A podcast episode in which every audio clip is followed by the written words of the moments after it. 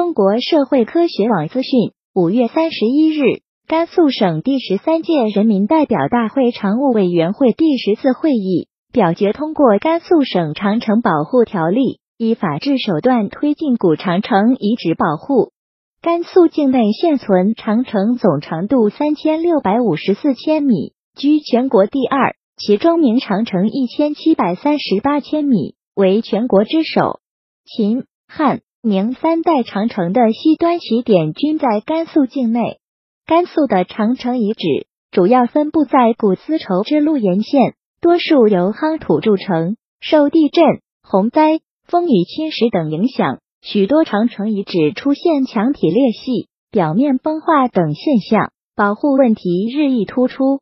甘肃省文物局局长马玉平介绍称，甘肃省长城保护条例确定了整体保护。分段管理、分级负责的古长城遗址保护原则，对每一段、每一处长城遗址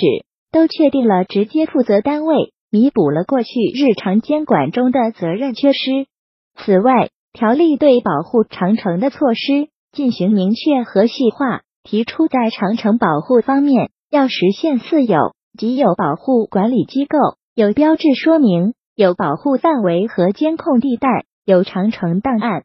马玉平表示，条例规定对长城的巡查省级一年一次，市州级半年一次，县区一季度一次，做到长城巡查全覆盖，使有些地处偏远地区、多年得不到管护的长城得到有效监管和保护。明确长城巡查制度在全国范围内也是一次创新。